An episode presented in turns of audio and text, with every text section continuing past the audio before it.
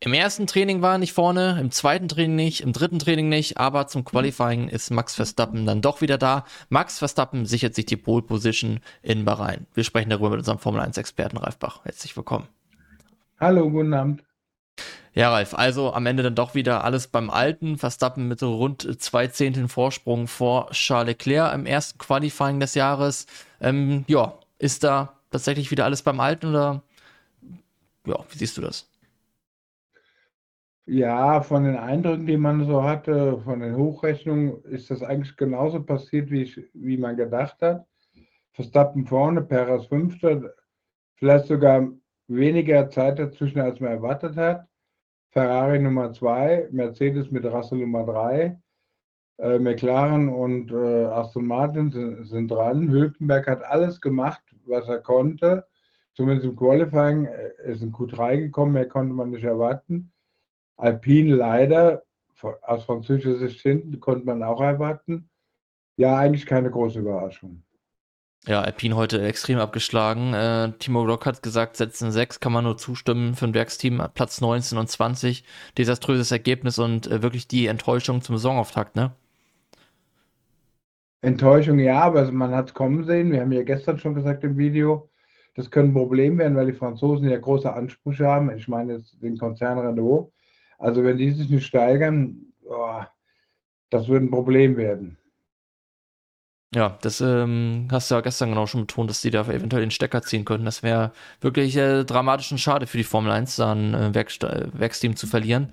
Ja, Ferrari und Mercedes ähm, haben beide auch nach dem Qualifying gesagt, die haben schon das Setup ähm, sehr auf das Rennen abgestimmt, da hat für heute ein bisschen Performance eingeboost, äh, eingebüßt. Aber man muss natürlich auch sagen, Red Bull ist jetzt auch kein Team, das da immer aufs Qualifying setzt. Wie siehst du da morgen das Kräfteverhältnis? Nee, nee.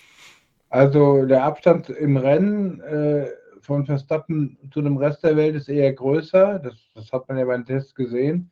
Also wenn der dann Stadt gewinnt, wird es schwierig, ihn einzuholen, aber das, das hat man ja gesagt. Äh, kann Perez aufs Podium fahren, vielleicht Zweiter werden, das wird die Spannung werden. Wie verläuft der Start? Das muss alle, alles rund laufen. Also es gibt einige kan Kandidaten hinter Verstappen aufs Podium, wenn alles normal läuft. Mercedes mit, mit Russell, Aston Martin mit Alonso, der ja eigentlich da war, wo man erwartet hat, und, und, und beide Ferraris halt, die, die im Rennen natürlich besser sind als letztes Jahr.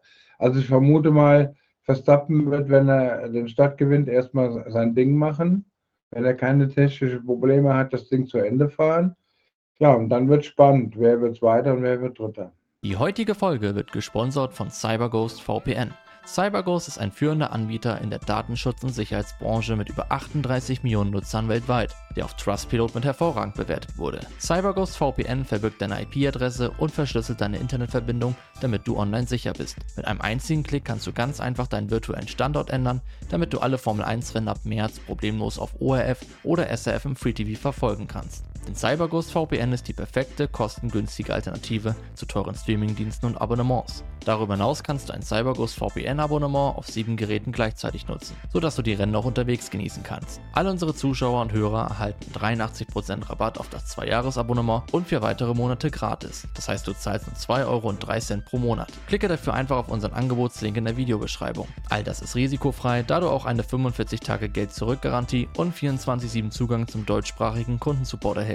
Also schnall dich an und mach dich bereit für eine adrenalingeladene Fahrt. Mehr Infos findest du in der Beschreibung. Dann dürfte das morgen eventuell wieder eine One-Man-Show sein. Hat Toto Wolf nach dem Qualifying heute auch gesagt. Es könnte ein super Rennen sein, wenn Verstappen nicht da wäre. Hat er schon das Wort Fischvergiftung in den Mund genommen, war aber nur spaßhaft gemeint. Das wünsche ich ihm natürlich nicht. Ja, aber. Ja, hat mir Spaß halber mit Entführung und so weiter. Es ist halt im Moment was die Spannung ist, leider so, dass Max halt die Benchmark ist, immer noch. Und eng wird es halt dahinter. Und das macht die Spannung aus. Ja, definitiv. Das macht absolut die Spannung aus zwischen Platz 2 und 9. Alle in drei Zehnteln Sekunden, äh, Zehntelsekunden. Ja, und dann ist es halt auch mal so, dass ein Lewis Hamilton nur auf der 9 startet. Ein Platz vor Nico Hülkenberg. Ja, der hat nämlich keine gute Runde gekriegt und ja, das wirkt sich dann massiv aus. Ne? Also statt da ja, aufs Podium direkt mal mitzufahren, musst du von neun los, weil es halt zwischen Ferrari, Mercedes, McLaren, Aston Martin ein extrem enger Kampf ist. Ne? Ja, das Problem ist, wenn du auf neun losfährst, musst du erstmal nach vorne kommen. dann musst du hinter anderen Autos herfahren, das belastet dir die Reifen mehr, du musst mehr riskieren, wenn du überholst, in Bremszonen. Also optimal ist für Hamilton nicht, aber unmöglich, dass er aufs Podium fährt, ist es auch nicht. Mercedes äh, hat in der DNA in den letzten Jahren gehabt, dass sie im Rennen stärker sind als Qualifying, ähnlich wie Red Bull. Äh, aber von Platz 9 gegen ähnliche Gegner zu kämpfen, ist natürlich total schwierig. Also Hamilton auf dem Podium sehe ich eher nicht, aber so Platz 6, 5 sollte schon möglich sein ja, Hamilton auch mal einen Rückstand zu erklären, also einmal die Runde nicht perfekt hinbekommen, hat sich aber auch nicht äh, ganz so wohl gefühlt heute mit dem Auto. Russell und Hamilton gestern noch im gleichen Setup unterwegs gewesen. Heute hat sich Hamilton in eine andere Richtung entwickelt und Russell eine entgegengesetzte. Ja, vielleicht Russell damit ein bisschen Qualifying-Vorteil im Rennen könnte das dann vielleicht schon wieder ganz anders aussehen. Ähm, ja, Hamilton hofft das zumindest. Aber insgesamt soll das Auto ja komfortabler zu fahren sein. Jetzt, wo man auch diese Performance-Runs gemacht hat, haben wir da ja auch äh, viel gehört von den Teams. Generell aber bei jedem was man Fahrer, was man jetzt so gehört hat. Und auch bei den Teamchefs, alle sagen, sie haben einen Schritt gemacht. Äh, da müssten ja alle ganz vorne stehen, ne? Das ist das Problem. Jeder muss sich verbessern. Die Frage ist, wie viel verbessert man sich gegenüber letztem Jahr, weil es gab ja diesen Unterschied. Das heißt, wenn, wenn einer aufholen muss, muss er sich ja mehr, ich sag mal, eine Sekunde verbessern. Wenn der andere nur eine halbe Sekunde sich verbessert, äh, dass sich alle verbessern, das liegt so in der Natur der Sache, weil alles andere wäre ja fatal. Es geht ja darum, wie viele Sprünge man macht und äh, man hat gesehen, jetzt nur vom Qualifying, alle haben so einen kleinen Sprung gemacht. Im Rennen sieht es nochmal anders aus und ja, also der Eindruck der Testfahrten hat sich auf jeden Fall bestätigt, dass alles hinter Verstappen enger zusammengewachsen ist dass es tagesformabhängig ist, dass es manchmal auch streckenspezifisch ist, wer jetzt besser ist, manchmal Mercedes, manchmal McLaren, manchmal Ferrari, wobei Ferrari insgesamt den Eindruck macht, dass sie schon die Nummer zwei sind. Nicht mit großem Abstand, aber sie müssen morgen halt beweisen, dass sie im Rennen auch diesen Schritt gemacht haben, um ihre Reifen halt länger am Leben zu halten wie letztes Jahr. Ich glaube, das haben sie geschafft und ja, ich sag ja, einen guten Start haben, dann von vorne losfahren, ist schon mal eine gute Basis, weil wenn du überholen musst und attackieren musst, riskierst du ja auch mehr, was die Abnutzung der Reifen betrifft und so weiter. Also es ist immer gut, von vorne loszufahren, das ist klar. Ja, es wird ja morgen ein ganz großes Taktieren. Also einmal, es hat auch Alonso am Qualifying ganz gut zusammengefasst, er erwartet auch einen extrem engen Kampf da ums Podium. Dann hast du, wie gesagt, auch den hohen Reifenverschleiß. Es wird ein Rennen, was sehr schwer zu verstehen sein wird. Und das sagt Alonso, der ja schon seit Anfang der 2000er äh, mit den besten Piloten der Welt um die Kurse der Welt kreist. Ja, ähm, das wird eine richtig knackige Nummer, an der natürlich auch Nico Hülkenberg um Punkte mitfahren dürfte. Ein Punkt noch vorher, den ich noch sagen wollte. Ich habe nämlich gerade ähm, noch nachgeschaut. Wir sind auch tatsächlich deutlich schneller als im letzten Jahr unterwegs. Polzeit 29,1, letztes Jahr 29,7, also sechs Zehntel schneller. Ferris übrigens heute Fünfter der, hast du ja auch gesagt, wenn der Red Bull nicht ganz so dominant ist im Qualifying, könnte der schon trauern und dann mit den Ferrari und Mercedes kämpfen. Und das ist genauso eingetroffen. Generell eigentlich deine Hackordnung vom Power Ranking, was die Top-Teams angeht, hast du 1A getroffen, muss man mal sagen, ne? Ja, aber das war jetzt nicht so schwierig. Das war auch, äh, sagen wir mal so, das hätte ich auch ohne Testfahrten nach Ende letzten Jahres gesagt, wenn man einfach Status quo sieht, wo haben die aufgehört, was, was machen die für Schritte, wer, wer muss nochmal nachlegen, wer hat, die, wer hat die Schwächen, die man am meisten, ich sag mal, ablegen kann. Ja, im Prinzip, ich sag ja, der erste Tag der Testfahrten war schon repräsentativ, der hat sich heute bestätigt. Äh, die Abstände waren die groß genug, war Verstappen so weit vorne. Im Qualifying sage ich ja. Äh, er war nicht so weit vorne, konnte man erwarten. Ich glaube, im Rennen ist er nochmal weiter vorne ist halt leider so für die Leute, die, die jetzt nicht akzeptieren wollen, dass er der Favorit ist. Und aber wie gesagt, es kann ja immer im Rennen was passieren. Er kann beim Rad verlieren, eine Schraube verlieren. Aber wenn es normal läuft, gewinnt er das Ding. Er wird auch die WM gewinnen, wenn es normal läuft. Das ist halt leider so. Leider für die, die, die es nicht wollen. Aber es, wir sind jetzt erst beim ersten Rennen, am ersten Qualifying. Jetzt kommt darauf an, wo stehen die Autos in ihrer Basis, wie viel Luft ist noch oben, was die Entwicklung betrifft. Natürlich weniger als letztes Jahr, weil, weil das Reglement hat sich so geändert. Die, die, die fangen mit einem Paket an, das schon ziemlich entwickelt ist. Dann geht es eher um, um, Kleinigkeiten und Feinheiten. Den Stein der Weisen hat keiner gefunden. Fleisch Red Bull mit dem neuen Konzept. Das heißt, da ist die Entwicklung nach oben auch nochmal größer. Das ist halt einfach so. Aber äh, es, wird schon spannender als letztes Jahr. Ich, rede nicht vom WM-Titel, sondern ich glaube, streckenspezifisch und Tagesform abhängig äh, muss nicht immer Ferrari Nummer zwei sein. Das, das kann sich auch mal ändern. Aber grundsätzlich ist das schon, ich sag mal, die, die Rangordnung, wie es im Moment, aber wahrscheinlich auch im Laufe des Jahres sein wird, mit Ausnahme von Hülkenberg, weil der Haas startet traditionell ganz gut. Ich glaube auch nicht, dass er morgen die Punkte halten kann. So viel hat sich nicht geändert. Aber es war für ihn genau das, was passieren musste. Er hat wieder eine Runde hingelegt im Qualifying Q3, wo jeder sagt, ich wiederhole mich jetzt, das war eine Hülkenberg-Runde, nicht eine Haas-Runde. Wir, wir, gucken, wo, wo Magnussen steht. Und er macht genau das, was man machen muss, um auf sich aufmerksam machen für nächstes Jahr. Ja, auf jeden Fall. Äh, sieben Zehntel hat der Magnussen abgenommen. Auf jeden Fall mal eine richtige Hausnummer gewesen. Und ja. er hat noch ähm, einen Reifensatz übrig, einen frischen Soft. Also hat er gesagt, da werden ein paar Eier mehr ins Rennnest gelegt nach dem Qualifying. Ja, ja und ähm, hat auch, kein, auch keinen Sinn gemacht, da, ne, die Top-Teams zu schlagen, ne? Nein, das war schon wie ein Sieg, äh, Q3 zu erreichen für ihn, wirklich. Da, da muss man äh, die Kirche wirklich im Dorf lassen. Es war super. Und äh, ja, er hat das neuen Reifensatz, aber ob das reicht, um, um zum Beispiel die äh, Racing Bulls hinter sich zu erhalten, bezweifle ich. Also, wenn alles gut läuft, macht er gerade so einen Punkt, aber das glaube ich eher nicht. Aber er hat für sich schon jetzt im Qualifying alles richtig gemacht. Ja, also kommt auch noch ein Stroll von hinten von den Top-Teams in die 10, sag ich mal. Aber im ersten Rennen ist ja auch klar, da gibt es öfter mal noch technische Defekte, ne? wenn man eine volle Distanz fährt. Da kann natürlich auch dann ein Hükenberg von profitieren, sofern er natürlich selber durchkommt. Sind wir da auf jeden Fall mal gespannt und hoffen natürlich aus deutscher Sicht auf Punkte für Hükenberg. Er war ja auch generell extrem positiv gestimmt, dass man auch im Long Run Schritte nach vorne gemacht hat. Hat dann auch gesagt, man hat im Test die Performance vom Auto nie gesehen, weil man de facto gar nichts abgetankt hat. Da wurden keine schönen Showruns gemacht, sondern wirklich einfach Reifenübungen gemacht. Und Bahrain ist natürlich als reifenmordende Strecke da prädestiniert für.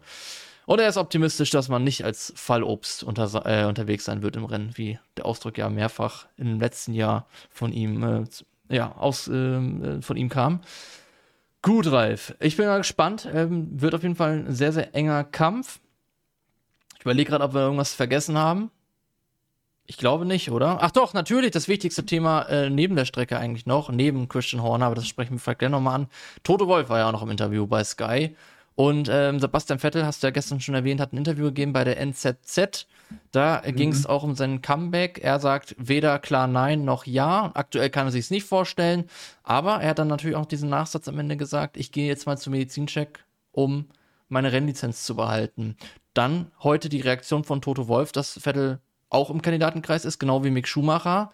Und er sich jetzt in den nächsten drei, vier, hat Monate oder Rennen gesagt, der Rennen hat er gesagt, entscheiden wird, ob man auf die Jugend setzt oder halt äh, so eine Zwischenlösung mit einem erfahrenen Piloten, um dann später auf die Jugend zu setzen. Das wäre dann demnach Kimi Antonelli wahrscheinlich.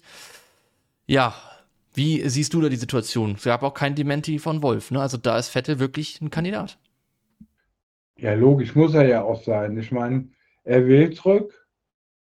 Man kann jetzt den Satz interpretieren, wie man will. Ich weiß, dass er zurück will. Er, er, er liebäugelt mit dem Porsche in Le Mans für nächstes Jahr. Aber wenn, man, wenn er damit liebäugelt und das weiß, weiß er, wenn er jetzt ein Formel-1-Auto wie die Mercedes kriegen könnte und er sich das zutraut und Mercedes ihm das, ist das natürlich schon eine Sache, die absolut möglich ist. Also ja, er ist ein Kandidat dafür, habe ich ja immer gesagt, er muss auch ein Kandidat sein in dem Alter, weil ich denke, äh, er ist noch nicht alt genug, um alles zu verlernen. Wenn der ein bisschen wieder fit ist und, und Testfahrten macht, ist er genauso schnell wieder dabei wie ein Alonso, sage ich mal. Äh, also ja, er ist ein Kandidat. Es liegt am Ende an Toto Wolf, er hat es ja gesagt. Kimi Antonelli hat jetzt das erste äh, im ersten Qualifying, ich glaube, 17. oder 18. Das genau. war nicht so gut, aber wie gesagt, das erste Rennen 14. Rennen, dann, ja. Ähm, lief nicht so, wie man das erwartet hätte für ihn, aber gut, es ist das erste Rennen, aber er ist sowieso 17 und egal, ob er jetzt super gut ist oder nicht, muss man sich die Frage stellen, wäre es, vernünftig, ihn jetzt schon in den Mercedes zu setzen? Es ist ja eine Riesenverantwortung. Oder wäre es besser, wenn man, wenn er jetzt performt in der Formel 2, zu versuchen, ihn zum Beispiel bei Williams unterzubringen? Dann ist aber klar, dass ein Hamilton Mercedes verlässt, da gibt es halt mal das Cockpit zu vergeben. Und klar, das sind zwei Deutsche in der Lotterie. Sebastian mit dem großen Namen und, und, und dem Image, er ist vierfacher Weltmeister, einer der besten Piloten aller Zeiten, marketingmäßig nicht zu unterschätzen. Und ein Mick Schumacher, der sowieso dritter Fahrer im Team ist, gerade mit Alpinen in der Langstrecken-WM fährt, muss sagen, die Ergebnisse sollten einen nicht blenden. Das Auto ist halt ein bisschen schlechter als die anderen, wie ein Porsche zum Beispiel, der da rumfährt. Also da darf man sich auch nicht blenden lassen von. Äh, es liegt an Toto Wolf. Gibt er Mick die Chance, traut er ihm das zu? Nimmt er die, die Marketing-Variante äh, Vettel, da kann er nicht viel falsch machen, oder setzt er auf die Jugend, was ein Riesenrisiko ist. Oder nimmt er doch Ocon, der immer noch in, in, in seinem Kader ist, mit Alpine natürlich jetzt auch hinterherfährt. Das konnte man erwarten, dass das Auto im Moment noch nicht so gut ist. Wird spannend. Also Toto Wolf muss das entscheiden. Ob er da sich beraten lässt von, ich sag mal, der Mercedes-Konzern marketingmäßig, weiß ich nicht. Äh, wir kennen ihn ja. Äh, es geht ja um eigene Interessen auch. Er wägt das dann ab und schauen wir mal. Wenn ich tippen müsste, wird es Vettel, aber ich leg mich dann nicht aus dem Fenster jetzt. Dann sprechen wir nochmal abschließend äh, über den anderen Teamchef, Christian Horner, der auch heute wieder im Fahrerlager unterwegs war, trotz der, des Leaks. Ähm, muss natürlich äh, oder wurde noch nicht auf Echtheit überprüft. Da hat man noch keine offizielle Bestätigung, ob es sich äh, um reale Chats und Bilder seitens Christian Horner und äh, der betroffenen Mitarbeiterin handelt. Aber ähm, ja, da ist der Druck natürlich trotzdem jetzt erstmal gewachsen. Es gab auch ein Gespräch zwischen Dominikali und Ben Sulayem. Ja, da gab es das Gipfeltreffen, da wurde auch Christian Horner zwischenzeitlich zugezogen. Offizielle Meldung gibt es davon aber noch nicht. Ja, was denkst du, wie es da jetzt erstmal weitergeht im Fall Christian Horner? Also ich finde, er ist äh, standhaft, bleibt er an der Boxenmauer stehen, weil er nochmal, das habe ich auch gestern gesagt, äh, in Thailand, egal ob es jetzt fake war oder nicht, also äh, sein Ruf ist erstmal ruiniert. Man kann sagen leider, aber das ist passiert. Man muss sich fragen, warum gab es diese, äh, ich sag mal, WhatsApp-Nachrichten, die, die geleakt worden sind, die öffentlich gestellt worden sind. Das liegt ja daran, dass er nicht viele Freunde hat. Das muss man einfach so sagen. Egal, ob, ob jetzt echt oder nicht echt, da muss sich jeder ein eigenes Bild drauf machen. Also er hat nicht viele Freunde. Er hat alles dafür getan, dass er Leute im Fahrerlager gegen sich hat. Das ist halt einfach ein Fakt. Äh, das kann es einem leiten oder nicht, das ist so. Und dass jetzt, jetzt vier und, und, und äh, Chefvermarkter zusammensetzen und darüber reden, wie geht es jetzt weiter, was machen wir mit Horne, ist schon ein bisschen doppelmoralisch. Das wussten die vorher auch schon. Die haben jetzt äh, diesen Shitstorm gekriegt in den Medien, aber die wussten schon vorher, glaubt mir, was da passiert. Und das ist sehr doppelmoralisch, weil das sind auch keine Heiligen da wird jetzt nach außen hin gesagt, wir, wir, wir müssen jetzt was unternehmen. Der Ruf der Formel 1 steht auf dem Spiel. Aber wenn man ehrlich ist, den Ruf haben sie schon selbst ruiniert. Also eigentlich, wenn der Ruf ist, lebt es ganz gut, müssen die ganz gut leben. Sie fahren ja auch da, wo es richtig Geld gibt, bei den ganzen, in den ganzen arabischen Ländern und so. Also äh, das ist so ein bisschen eine Mogelpackung, dass die sich jetzt scheinheilig zusammensetzen und diskutieren, um was es geht. Am Ende geht es darum, was machen die Amerikaner? die ja wirklich mit, mit, mit solchen Sachen, ich sag mal, weniger sensibel umgehen. Ich habe ja gesagt, damals gab es den Fall von Thomas Scheckter, der bei Jaguar, Jaguar gehörte sofort damals von Ford entlassen worden ist, weil er halt sich erwischen, ich sag mal, hat erwischen lassen, mit einer Prostituierten im Jaguar einen Business-Deal gemacht zu haben, sage ich mal. Und das hat sich ja nicht geändert. Das ist in Amerika eher das Thema MeToo und so weiter da, da kennen die keinen Spaß, da kann man drüber sagen, was man will, das ist halt so. Und Ford hat ja schon eine Ansage gemacht. Ich bin der Meinung, der Ford-Chef hat auch diese Dateien gekriegt, weil die haben, mittlerweile hat die fast jeder gekriegt. Jetzt kann er sich die angucken und sagen, das ist gefegt oder nicht gefegt, aber das Image ist halt mal ramponiert und nochmal, Horner hat viele Feinde innerhalb von Red Bull, innerhalb der Formel 1, das hat er sich irgendwie hat erarbeitet, aber sein Hauptproblem, und es tut mir auch leid, ist erstmal mit seiner Ehefrau zu reden, ist das jetzt echt oder nicht? Also die Ehe, sage ich mal, wie auch immer, da muss er sich irgendwie was einfallen lassen. Sein Image ist erstmal ramponiert und äh, das wird auch so weitergehen. Ich weiß aus guter Quelle, dass das nur der Anfang war. Es wird noch andere Geschichten geben und, und Informationen, die ihn belasten. Belasten heißt nur belasten, nicht, dass es auch die Wahrheit ist, aber er hat halt zu viele Feinde im Moment. Er muss es entscheiden mit, äh, mit der Unterstützung der Teilnehmer hin oder her, ob er sich das alles nur antut. Das ist wirklich nicht mehr lustig gerade. Also äh, da geht es wirklich, das ist Schmierenkomödie, da geht es ins Eingemachte, das ist Schmuddel und alles. Äh, Im wahrsten Sinne des Wortes ist das unter der Gürtellinie.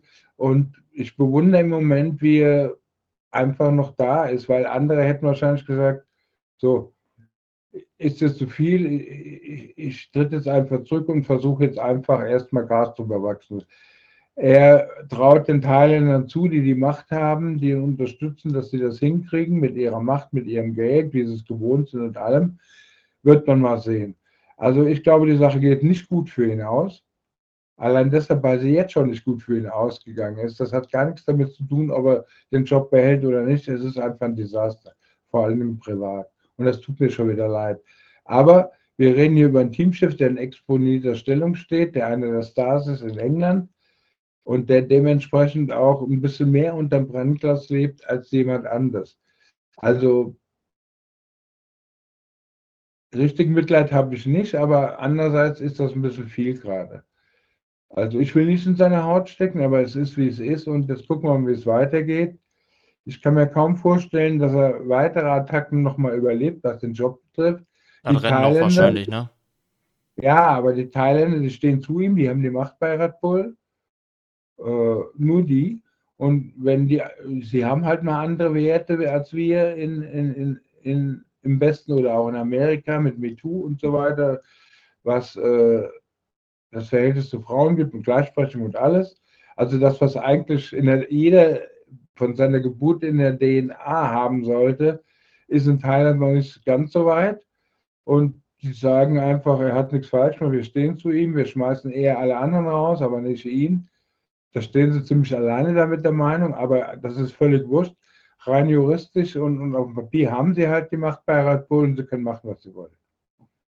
Das Einzige, was Liberty und die vier machen können, es gibt ja im Fahrerlager diese Drehtür und die Pässe. Wenn sie äh, aus irgendwelchen moralischen Gründen oder Compliance-Gründen, Ethikgründen sagen, wir können äh, mit einen Christian Horner in unserem Fahrerlager nicht mehr gebrauchen, dann könnten sie ja theoretisch den, den Pass sperren und er kommt gar nicht mehr rein. Dann hätten das wir einen Teamchef ohne, ohne Fahrerlagerzutritt. Das wäre auch ein Novum. Naja, theoretisch ja. ist das das Einzige, was im Moment FIA oder Liberty machen könnten. Ob sie es machen, glaube ich nicht, aber das, das wäre die einzige Möglichkeit. Was sollen sie sonst machen? Sie können ja schlecht ihn als Red Bull Teamchef entlassen. Das kann ja nur, das kann ja nur Red Bull selbst in dem Fall die Teilnehmer. Das muss man auch mal ganz klar sehen. Gut, dann auch da deine Einschätzung, Ralf. Dann freuen wir uns zumindest erstmal auf sportliche morgen, denn das Rennen könnte ja dann doch durchaus spannend werden, zumindest hinter Max Verstappen. Ja, und dann sehen wir uns auch morgen dann zur Rennanalyse wieder. Bis dahin. Ciao.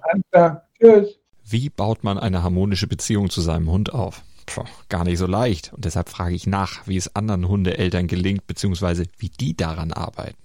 Bei Iswas Dog reden wir dann drüber. Alle 14 Tage neu mit mir, Malte Asmus und unserer Expertin für eine harmonische Mensch-Hund-Beziehung, Melanie Lippisch.